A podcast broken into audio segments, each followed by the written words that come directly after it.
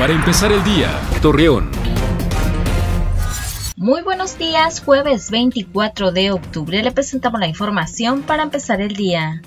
Pedro Luis Bernal Espinosa dio a conocer que cerca de 95 agentes de la Dirección de Tránsito y Vialidad de Torreón concluyeron una capacitación que consiste en un mejor trato al ciudadano para evitar con ello algún abuso hacia los conductores. Debido a que la poliomielitis es una enfermedad que podría ser mortal y que afecta a toda persona, pero en especial a los pequeños, Ricardo Marcos Garza, director de imagen pública del Club Rotario de Torreón, invita a la ciudadanía a vacunar a los menores para evitar que este padecimiento los afecte.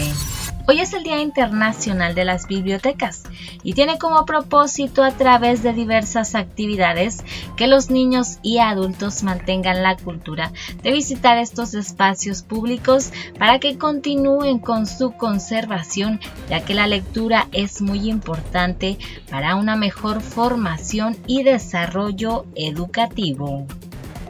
Acompáñenos con toda la información dos minutos antes de las 9 de la noche por Mega Noticias. Para empezar el día, Torreón.